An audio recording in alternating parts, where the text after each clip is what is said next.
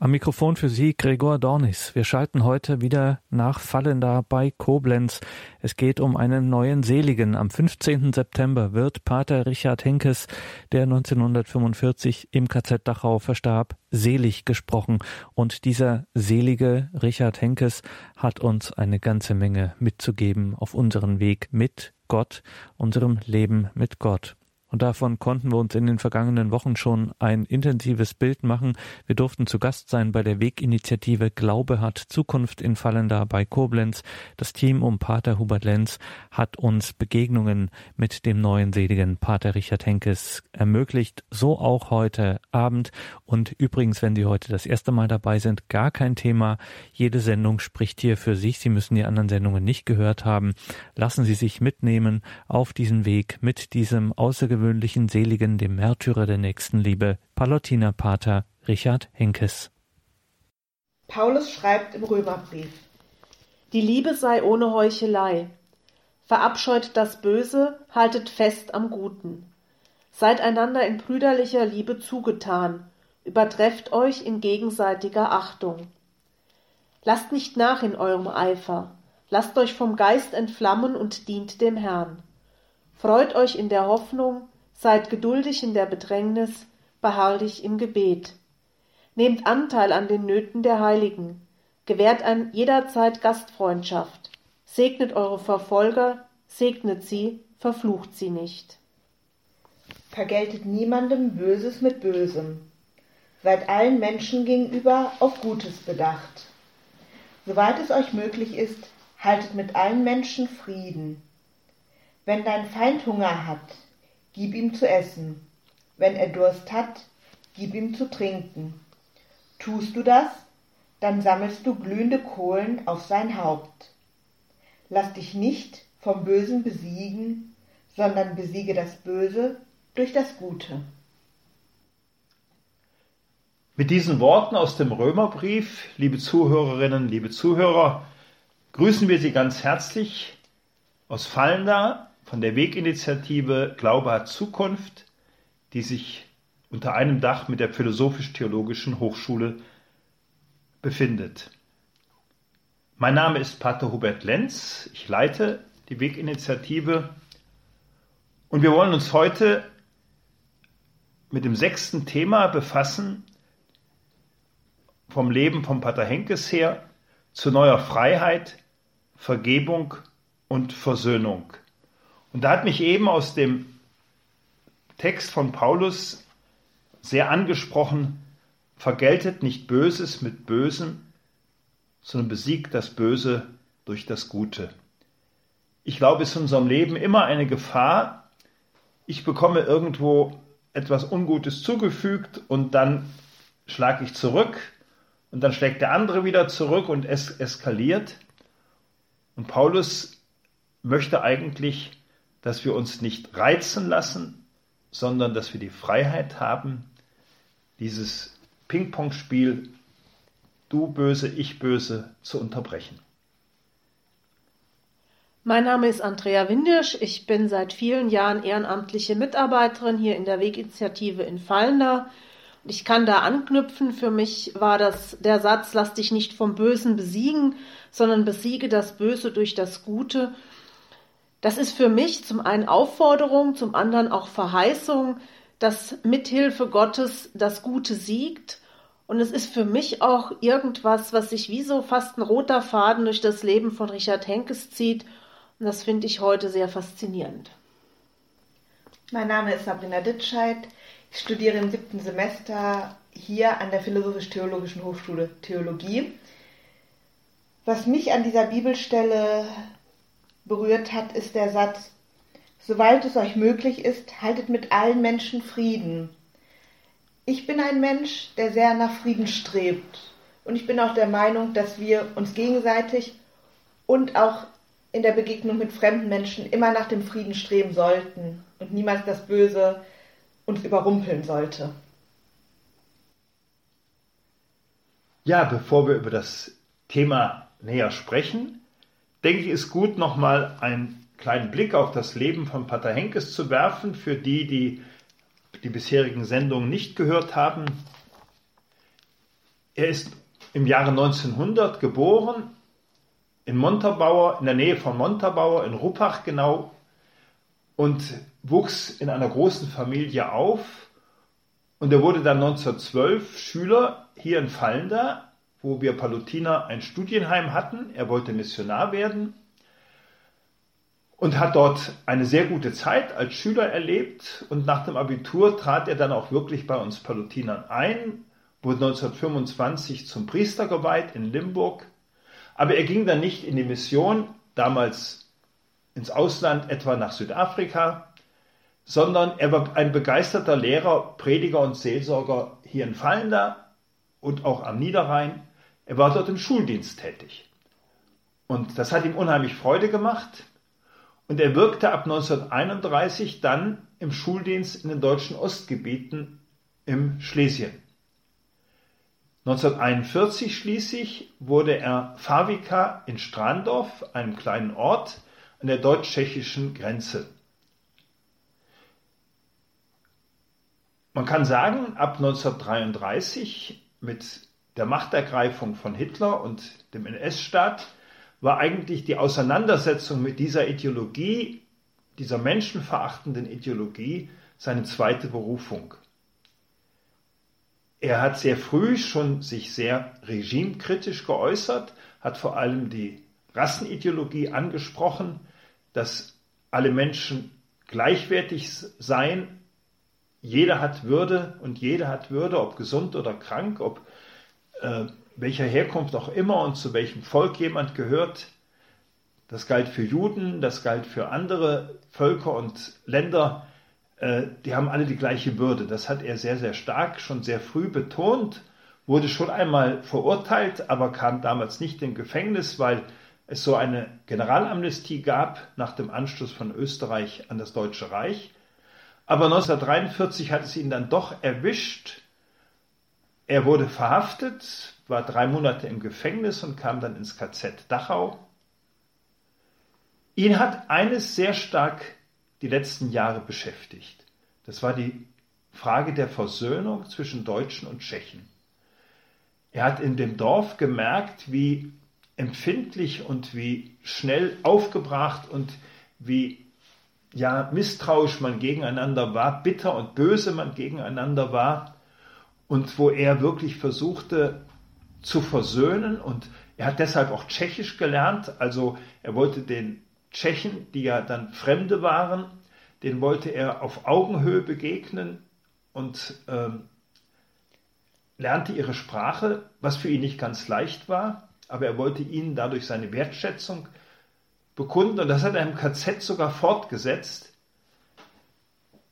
Im November 1944 kam er in eine große Herausforderung. Er war tätig in einer Baracke, wo die neuen Häftlinge hinkamen. Und dort brach Typhus aus und an dem Typhus hatten sich eben viele angesteckt und dann wurde die Baracke unter Quarantäne gestellt. Die SS-Leute sind alle raus und er blieb freiwillig, wo er dort einen Dienst hatte, so im Sinne der Versorgung, sozusagen ähm, der Service im Haus, hat das Essen hergebracht und verschiedene andere Dinge dieser Art äh, lässt er sich freiwillig einschließen, um kranke Mithäftlinge zu pflegen und auch um die Kranken und die Sterbenden seelsorglich zu betreuen. Er hat sich trotz Impfung nach zehn Wochen infiziert und stirbt am 22. Februar 1945. Wie sehr ihm das Thema Versöhnung, Vergebung in seinem Leben geprägt hat, zeigt ein Brief, den er aus dem Gefängnis, bevor er ins KZ kam, geschrieben hat und den wollen wir uns anhören. Wenn du hören solltest, dass ich ins Lager komme, dann erfülle mir noch einen Wunsch. Du weißt, dass ich mit Pater Hagel in einem gespannten Verhältnis lebte. In meinem Auftrag bitte ihn um Verzeihung deswegen.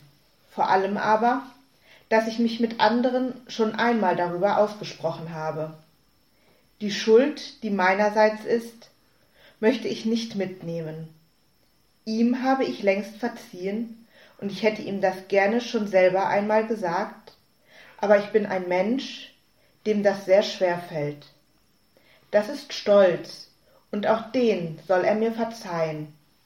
Ich glaube nicht, dass ich bei anderen etwas gut zu machen habe. Dir aber möchte ich von ganzem Herzen danken für das Gute, was ich von dir erlebt habe. Diesen Brief, der einen schon betroffen machen kann, hat er geschrieben an eine Mitarbeiterin damals der Palutiner in Frankenstein. Das war so eine sichere Adresse, da hatte keiner was vermutet. Und der benennt eigentlich das Thema und möchte Sie einladen, dass wir zunächst noch ein wenig das nachklingen lassen und dann schauen, was heißt Vergebung und Versöhnung damals und heute.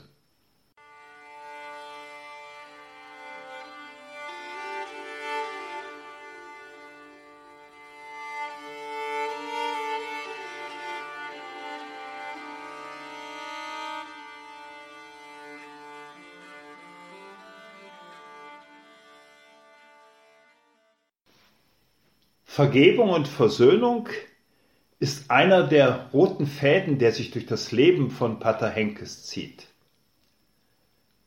Wir haben ebenso ein ganz persönliches Zeugnis gehört, ein Brief, den er geschrieben hat, wo er mit dem Mitbruder, bei dem es viel Spannungen, mit dem es viel Spannungen gegeben hat, so bevor er ins KZ kommt, eigentlich reinen Tisch machen möchte. Für mich ein sehr berührender Text und wir haben gehört von der Versöhnung zwischen Deutschen und Tschechen.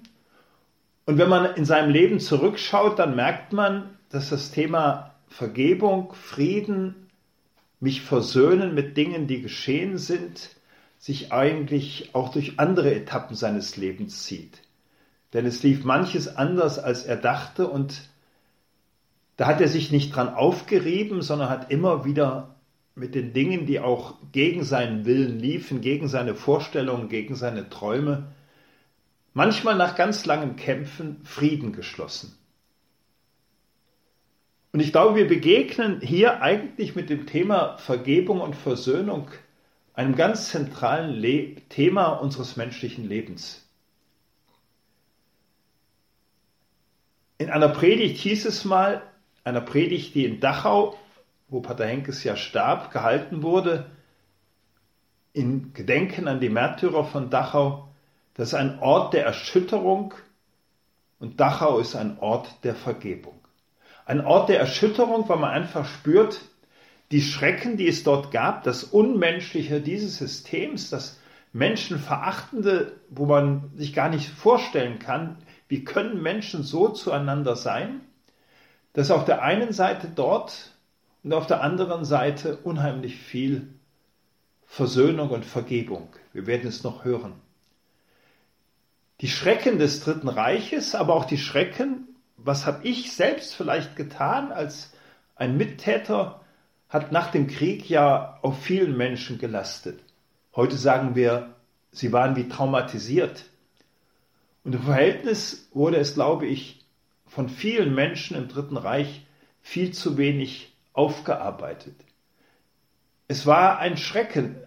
Wie kann ich mir da noch in die Augen schauen, wenn ich überlege, was ich auch getan und mitgetan habe und wo ich andererseits mich so unfrei fühlte und nicht wusste, ja, wie kann ich da anders handeln? Ob es im Krieg war, ob es bei anderen Situationen war, wo man geschwiegen hat. Und bei dieser Aufarbeitung, da hilft eines ja nicht dass ich hingehe und sage, ach, das ist nicht so schlimm. So unter den Teppich kehren oder zu verharmlosen oder zu beschwichtigen, komm, das äh, andere ist auch so gegangen oder die haben das auch so getan, das ist alles keine Hilfe. Aber es ist auch keine Hilfe, sich das dauernd vorzuwerfen oder von anderen vorwerfen zu lassen. Damit werde ich nie fertig, habe ich schon öfters von Menschen gehört. Da kann ich mir nie wieder in die Augen schauen, wenn man etwas getan hat, wo man vielleicht schon eine Woche später sagt, wäre mir das doch nur nie passiert. Und das kann einen wirklich an die Grenze führen, wo man nicht weiß, wie werde ich damit fertig. Und ich glaube, das Fertigwerden kann nicht heißen, Schwamm drüber. Und das Fertigwerden kann auch nicht heißen, ich will es vergessen, ich will es verdrängen, sondern das Fertigwerden heißt, ich möchte es benennen, so wie Pater Henkes benannt hat. Das sind Spannungen zwischen Pater Hagel und mir gewesen. Aber ich kann es benennen, weil ich an etwas Größeres glaube. Nämlich, ich kann es benennen, weil Gott mich dabei oder deswegen nicht fallen lässt. Das ist ja das, was eigentlich für mein Empfinden etwas ganz Zentrales an unserer Botschaft ist, an der Botschaft des christlichen Glaubens.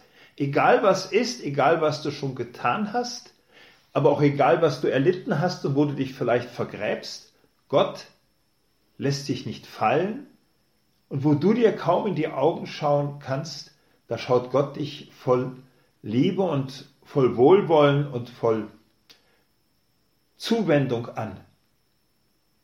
1965, 20 Jahre nach Ende des Dritten Reiches, haben die polnischen Bischöfe einen Brief geschrieben an die deutschen Bischöfe. Man muss wissen dazu, die polnischen Bischöfe, das polnische Volk, das war ja vom Dritten Reich wahnsinnig, dem war wahnsinnig Leid und Unrecht und Schlimmes zugefügt worden. Es waren ja fast 2000 Priester in Dachau, viel mehr als es deutsche Priester waren. Und von diesen 2000 Priestern ist knapp die Hälfte in Dachau ums Leben gekommen. Auch viel mehr, als es bei Deutschen war. Und diese polnischen Bischöfe schrieben 1965 nach dem Konzil einen Brief an ihre deutschen Mitbrüder. Wir gewähren Vergebung und wir bitten um Vergebung. Das hat im eigenen Volk, damals im polnischen Volk, was ja jetzt unter russischer Herrschaft lebte, ähm, nicht nur Zustimmung hervorgerufen. Das Gewähren Vergebung, das ging noch, aber Bitten um Vergebung, das war sehr auf sehr geteiltes Echo gestoßen. Damit war er auch angesprochen auf die Vertreibung und all das, was damit zusammenhing. Denn es geht keiner aus einem Streit ohne Schuld hervor. Und die deutschen Bischöfe haben das aufgegriffen und ihrerseits um Vergebung gebeten und Vergebung gewährt. Ich glaube, das war etwas ganz Großes. Ich war damals noch jung, aber ich kann mich daran erinnern, wie meine Eltern das voller Betroffenheit gelesen haben und darüber gesprochen haben. Sie sind selbst aus den damaligen deutschen Ostgebieten vertrieben worden. Vergebung ist, glaube ich, die einzige Möglichkeit in dieser Spannung zwischen ja, das Ganze unter den Teppich kehren oder beschwichtigen, war nicht so schlimm, haben doch alle gemacht und dieses, das darf mir nie wieder passieren und sich selbst sozusagen zusetzen und verurteilen, fertig zu werden. Gott, weil du mir verzeihst, weil du Ja zu mir sagst und mich annimmst mit diesem Makel und sagst, ich bin dir nicht weniger zugewandt und freundlich und begegne dir wohlwollend, das ist Vergebung. Darum kann ich auch mir in die Augen schauen, kann sozusagen einstimmen in deine Versöhnung. Ich habe mal von einer Begebenheit gelesen, die mich auch sehr berührt hat. Nach Öffnung der oder Befreiung des KZs Dachau wurden die SS-Leute aufgestellt und bekamen alle so ein Kreideschild um den Hals auf ihrer Brust. Und dann wurden Gefangene ausgesucht, die sollten an den SS-Leuten vorbeigehen und die, die besonders schlimm zu ihnen waren, den sollten sie einen Strich auf die Tafel machen. Und unter denen, die das machen sollten, war auch eine Gruppe von Priestern. Und die Priester sind an ihnen vorbeigegangen, haben nirgends einen Strich gemacht, obwohl denen sehr zugesetzt wurde, und haben sich am Ende vor ihnen verneigt und sind dann weggegangen. Das war für mich, als ich das erste Mal las und ich wusste, wie sehr die Polen im KZ zu leiden hatten und unmenschlich behandelt wurden, ein tiefes Zeugnis für das, was Vergebung ist.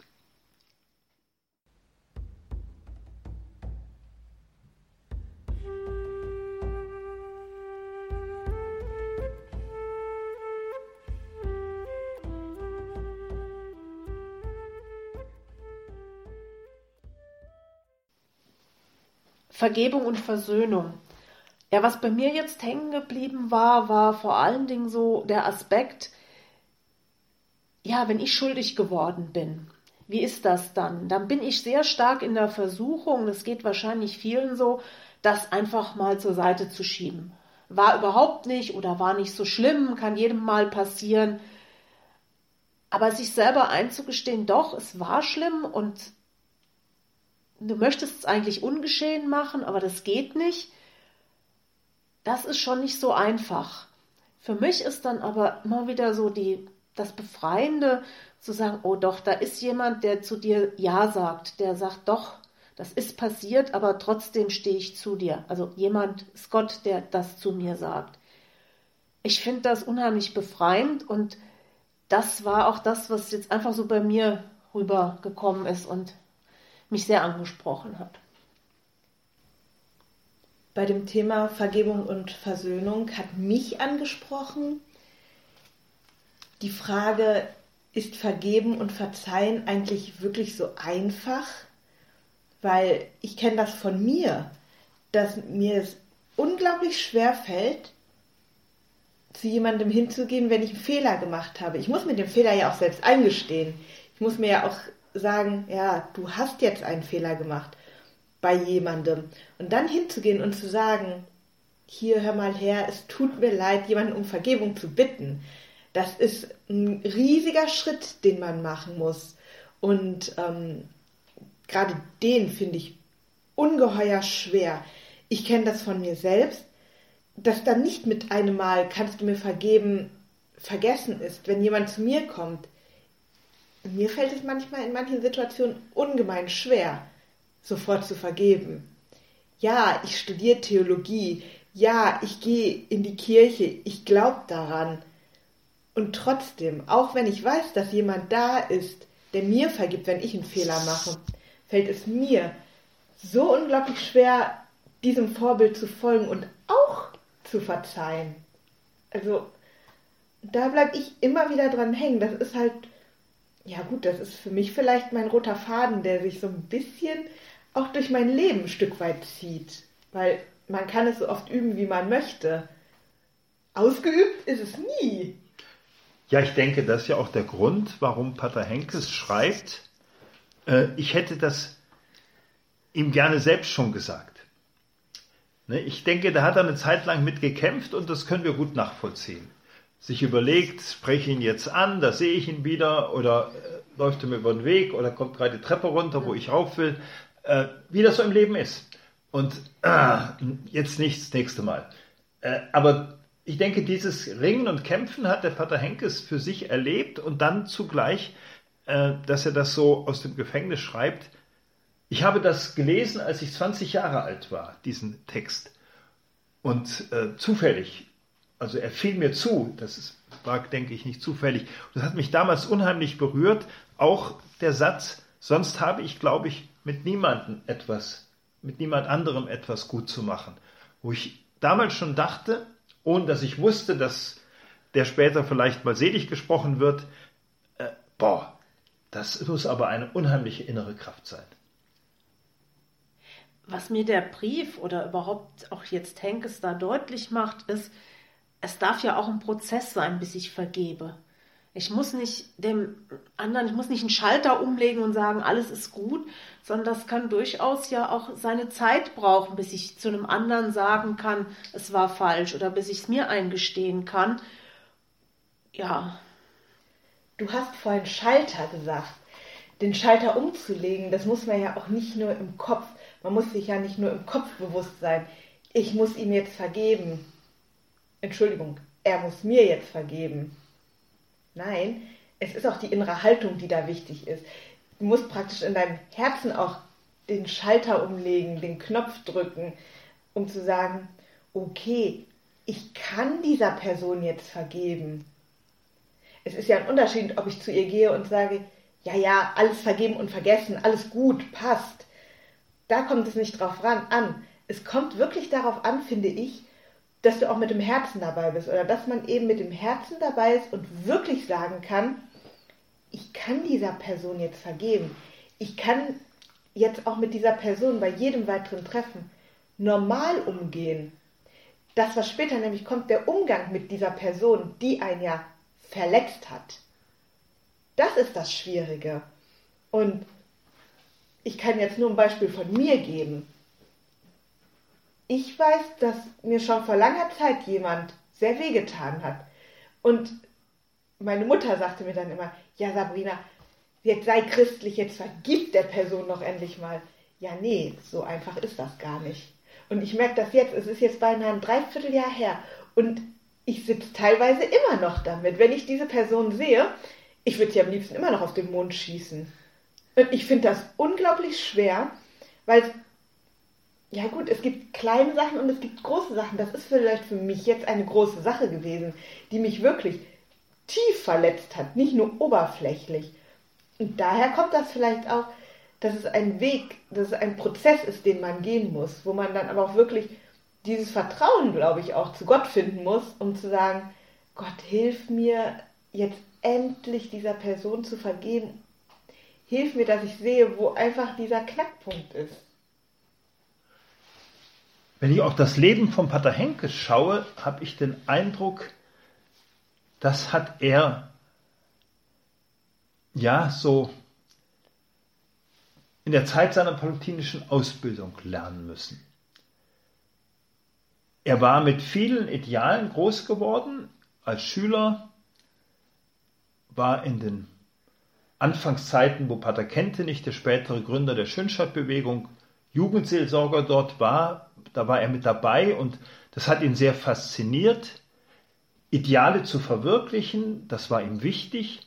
Und dann musste er erleben, dass er nicht so mit eigenem Willen seine Ideale verwirklichen konnte, wie er wollte.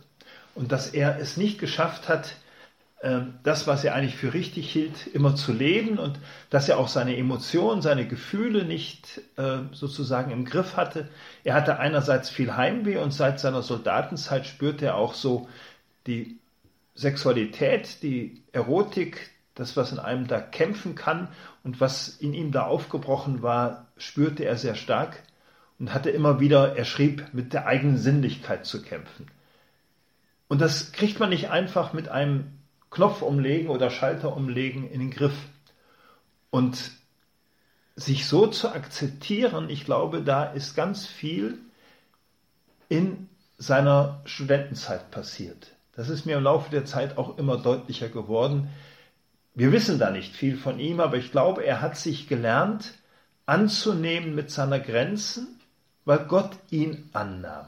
Also mich bejahen als jemand, der von Gott bejaht ist, mit meinen Grenzen.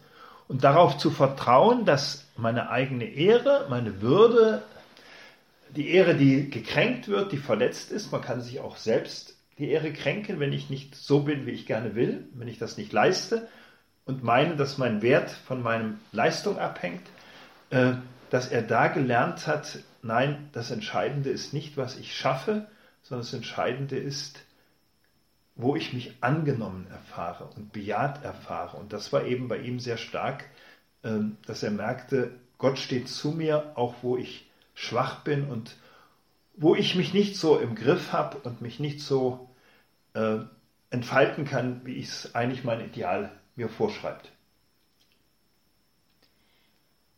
Und ich denke noch zugespitzter, Gott steht zu mir auch in meiner Schuld, da wo ich schuldig geworden bin. Und er sagt trotzdem Ja zu mir, wenn ich das eingestehen kann. Er sagt zu mir Ja, trotzdem, was passiert ist. Und dann kann ich mich auch wieder neu annehmen. Das sagt sich einfach. Ich kenne das auch, dass das unheimlich schwierig ist, je nachdem auch, wer, an wem man oder an wem man schuldig geworden ist oder wer an einem selber schuldig geworden ist. Aber ich finde das eine grandiose Botschaft, dass wirklich dieses Ja, ich stehe zu dir, egal was du gemacht hast, da ein Zuspruch sein kann, der oder ist, der einfach dieses Annehmen auch der Schuld und Annehmen von Vergebung, denn auch das Annehmen von Vergebung ist manchmal nicht einfach, möglich macht. Denn das Annehmen von Vergebung heißt auch, ich muss mir selber vergeben. Das ist ja manchmal noch mal schwieriger, als einem anderen zu vergeben. Auch zu wissen, dass Gott bei uns ist, in jeder dieser Situationen, ob wir vergeben oder ob uns vergeben wird, aber auch, dass Gott bei uns ist, wenn wir in dieser Dunkelheit sind und ihn vielleicht gerade auch nicht wahrnehmen. Das ist ja auch äh, etwas, weil wenn wir in unserer Wut über jemanden sind, dann ist es ja auch ein Stück weit, dann verrennen wir uns und dann kommen wir vielleicht auch mal an diesen Punkt, wo wir gar nicht mehr merken, dass Gott ja noch bei uns ist. Und ich glaube, da kommt dann auch dieser Punkt, wo es einem dann wieder schwer fällt, zu vergeben oder zu sehen, ja, der kommt jetzt zu mir, der bittet mich um Verzeihung. Das ist ja dann auch was, was, was so ein bisschen, ich sag mal ganz blöd, von Gott uns gegeben ist. Und ähm, vielleicht merken wir in dem Moment nicht, dass Gott seine Finger da im Spiel hat. Aber ich glaube, gerade auch in solchen Momenten, wo wir uns verlassen fühlen, dass da Gott trotzdem sich uns auf die ein oder andere Weise immer offenbart und sich uns zeigt. Ja, ich glaube sogar, dass das noch, äh, noch ein Stück tiefer geht. Er ist nicht nur bei uns oder er zeigt sich uns nicht nur, sondern er steht zu uns. Also ich denke, dass in diesen Situationen, wie überhaupt, auch in, man müsste sagen, auch in diesen Situationen, wo wir verschlossen sind, das eben sehr schön gesagt, uns vor Wut verrennen, äh, dass er da sagt, und ich stehe zu dir. Ich lasse dich nicht fallen, ich stehe zu dir.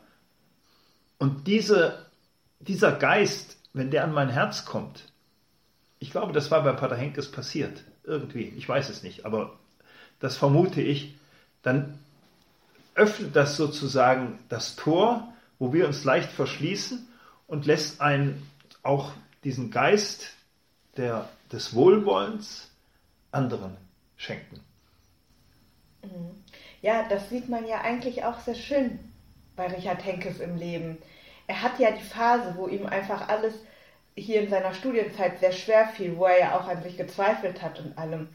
Und da auch einfach, ich glaube, ich, oder ich kann mir auch vorstellen, dass er da auch in einer Dunkelheit war, wo er Gott vielleicht nicht jeden Tag gesehen hat, wo er auch nicht den besten Kontakt mit ihm hatte, wo er dann auch mal da gesessen hat und gesagt hat, was willst du eigentlich von mir, wo bist du eigentlich?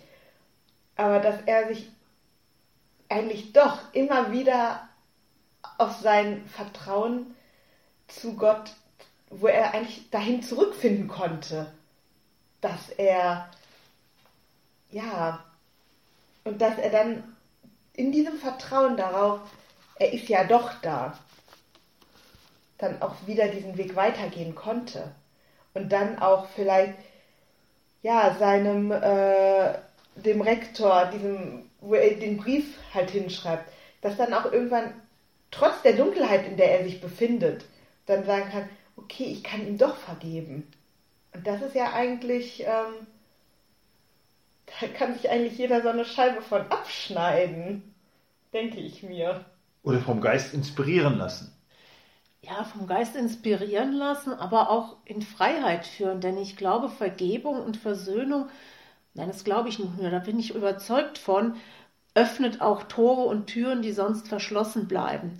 Verschlossen bleiben in mir, denn wenn ich in mir gefangen bleibe und da nicht agieren kann, dann kann ich auch nicht auf andere zugehen. Und vergeben, versöhnen, sich aussprechen mit dem anderen, das öffnet aus meiner Sicht nochmal Welten und Tore. Und das ist ganz, ganz wichtig. Denn wenn ich nur in mir gefangen bin, kann ich für den anderen nicht offen sein und der andere nicht für mich. Und dann, ja, dann kann es eskalieren. Aber dass ich da frei werde für mich, um auf den anderen zuzugehen und der andere auf mich zugehen kann, das ist aus meiner Sicht sehr, sehr wichtig und auch heute noch immer, es wird heute immer wichtiger, habe ich das Gefühl. Wie meinst du das? Ja, wenn ich mir teilweise so Dinge in der heutigen Welt anschaue, wo viel darauf Wert gelegt wird, was bin ich, was habe ich und ich habe Recht. Ja, vergeben heißt auch mal vielleicht von seinem Recht Abstand nehmen. Und auch einzugestehen, nein, ich bin nicht der Größte, sondern auch ich mache Fehler. Und wenn wir da ein Stück weit uns das mehr eingestehen könnten, weiß ich nicht, ich glaube, dann könnten auch vieles, was wir an Problemen haben, wo wir uns sehr schwer tun im Moment mit, vielleicht ein bisschen einfacher sein. Ja, da kommt mir gerade spontan nochmal dieser eine Satz aus dem äh, Paulusbrief zurück. Ähm, das war, soweit es euch möglich ist, haltet mit allen Menschen Frieden. Der kommt da sehr stark zum Vorschein. Also. Ja, soweit es möglich ist. Aber auch dieser Möglichkeit zu vertrauen dieser Möglichkeit eine Chance zu geben.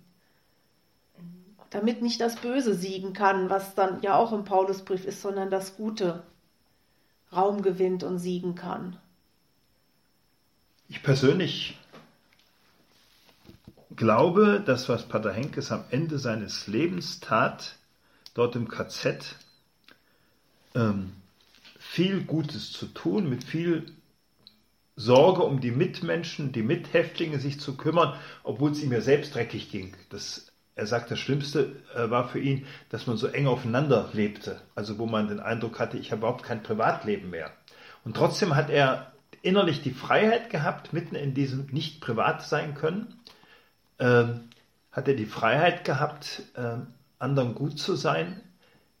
Ich glaube, das ging auch nur, wenn er selbst diese SS-Leute äh, als Menschen betrachtete. So schikanös die waren, so herabsetzend und, und wild die waren und, und ja, egal, ich was ich bestimme, äh, also ich bestimme hier und sage, was richtig ist, äh, hat er doch irgendwo äh, sie als Menschen betrachtet, sonst hätte er sich daran aufgerieben. Du kannst ja jeden Tag darüber ärgern, wie die sich benehmen oder dich davon anstecken lassen. Und das muss, so ist meine Vermutung, in ihm nicht ansteckend gewesen sein. Ansteckend war anderes.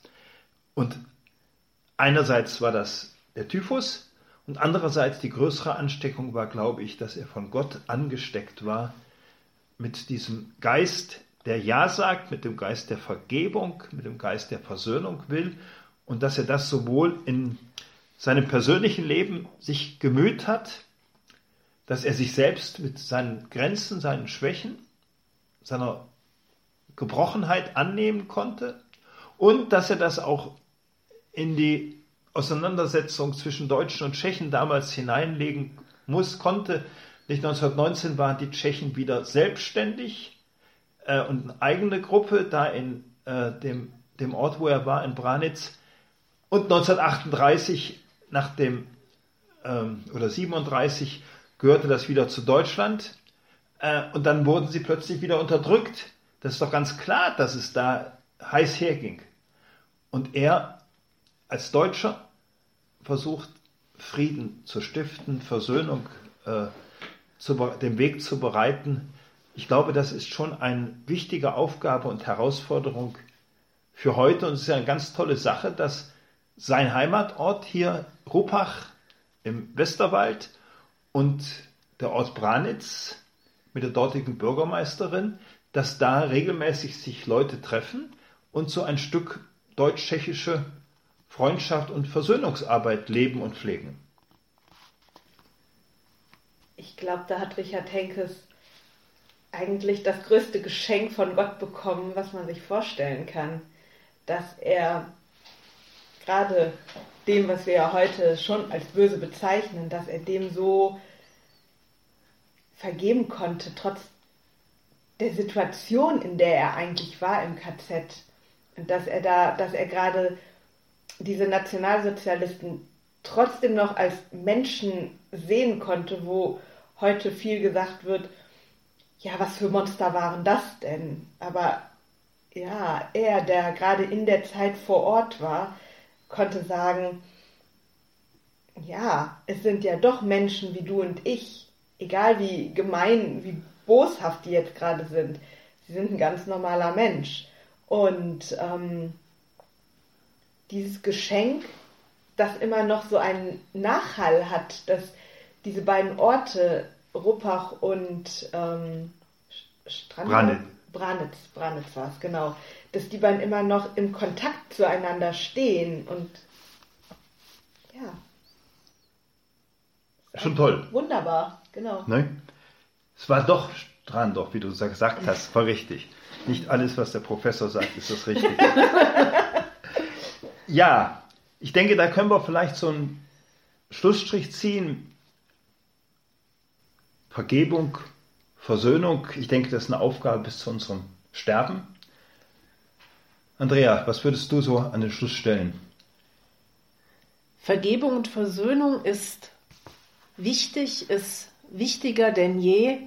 Es macht frei, es öffnet Türen und man hat es auch bei Pater Henkes gesehen. Er wollte so ein Stück Brückenbauer sein und wenn ich das höre, dass da ja jetzt auch noch Kontakte bestehen, war er das auch ein Stück weit. Und dann kann man sehen, dass Vergebung und Versöhnung wirklich Grenzen öffnet im wahrsten Sinne des Wortes. Ich finde es auch ganz wichtig, ja, bei Pater Henkes sehen wir Vergebung im großen Sinne. Aber es sind auch die kleinen Sachen. Und das finde ich auch wichtig, dass wir auch die kleinen Sachen, die uns angetan werden, immer wieder vergeben und jeden Tag auch neu vergeben, wenn es manchmal sein muss.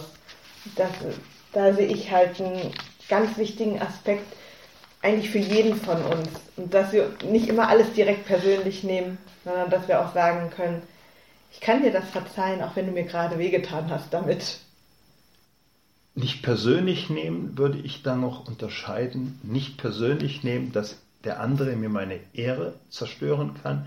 Es hat mich getroffen, aber meine Ehre liegt nicht in meiner Hand, die liegt in seinen Händen, der mich immer bejaht. Da würde ich so ein bisschen äh, vielleicht ergänzen. Ja, mich befasst dieses Thema immer wieder seit vielen, vielen Jahrzehnten. Ich war mal in Spannung mit meinem, einem meiner Cousins, der mich mit seiner Katze, ich war zehn Jahre alt, unheimlich geärgert hat. Es war wirklich ganz schlimm. Und ich habe dann mal bei Tisch gesagt, ich war wieder zu Hause aus dem Urlaub, mit dem will ich nie mehr was zu tun haben. Und dann sagte meine Oma, dann kannst du nicht das Vaterunser beten. Und ich war aufgebracht, kleiner stolzer Messdiener mit zehn Jahren. Warum? Und dann sagte sie, vergib uns, wie auch wir vergeben. Und seitdem habe ich diesen Satz eigentlich sehr tief im Ohr und freue mich, dass der Pater Henkes das so gelebt hat. Ja, und damit sind wir am Ende im Heft ist ein schönes Gebet, im Heft, was es zu dieser Sendereihe gibt, ein schönes Gebet auf der Seite 13. Herr, mach mich zu einem Werkzeug deines Friedens. Und ich lade ein, dass wir das jetzt am Ende miteinander beten. Vielleicht können wir es so machen, dass immer einer von uns so ein Päckchen, so zwei Verse zusammen betet und dass wir anderen uns innerlich anschließen. Herr, mach mich zu einem Werkzeug deines Friedens, dass ich liebe, wo man hasst, dass ich verzeihe, wo man beleidigt. Dass ich verbinde, wo Streit ist, dass ich die Wahrheit sage, wo Irrtum ist. Dass ich Glauben bringe, wo Zweifel droht, dass ich Hoffnung wecke, wo Verzweiflung quält. Dass ich Licht entzünde, wo Finsternis regiert, dass ich Freude bringe, wo der Kummer wohnt. Herr, lass mich trachten, nicht, dass ich getröstet werde, sondern dass ich tröste. Nicht, dass ich verstanden werde, sondern dass ich verstehe. Nicht, dass ich geliebt werde, sondern dass ich liebe. Denn wer sich hingibt, der empfängt. Wer sich selbst vergisst, der findet. Wer verzeiht, dem wird verziehen. Und wer stirbt, der erwacht zum ewigen Leben. Ja, mit diesem Gebet möchten wir uns verabschieden.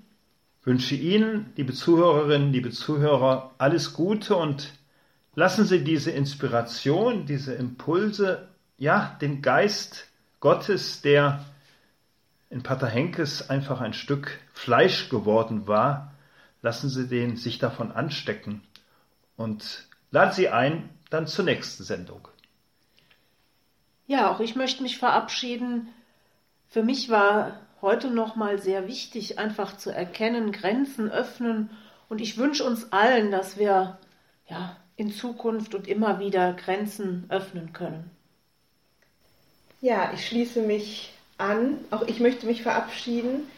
Ich bin dankbar, dass ich bei diesem Thema dabei sein durfte und auch das deutlich geworden ist, was Verzeihung und Versöhnung eigentlich bedeutet. Ja, und so wünschen wir Ihnen alles Gute und nochmal der Hinweis, zu dem Senderei gibt es ein Heft. Sie finden auf der Homepage von Radio Horeb und auch auf unserer Homepage dazu alle näheren Angaben.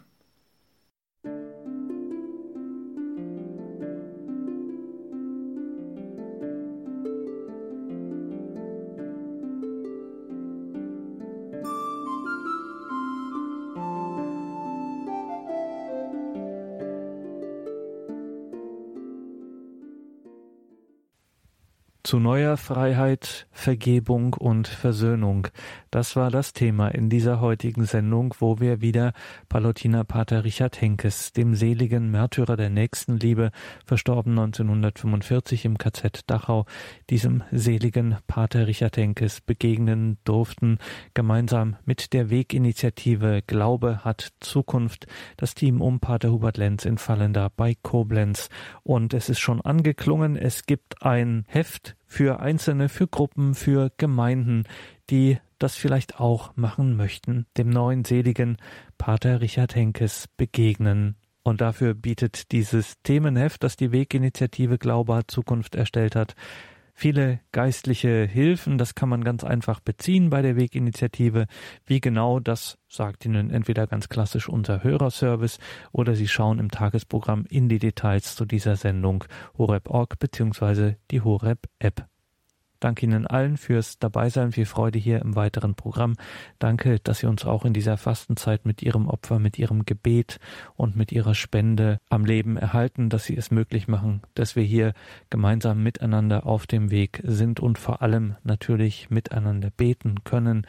Das wäre ohne Ihr Gebet und ohne Ihre Spende einfach nicht möglich. Es gäbe dieses Radio nicht. Also vergelt's Gott dafür.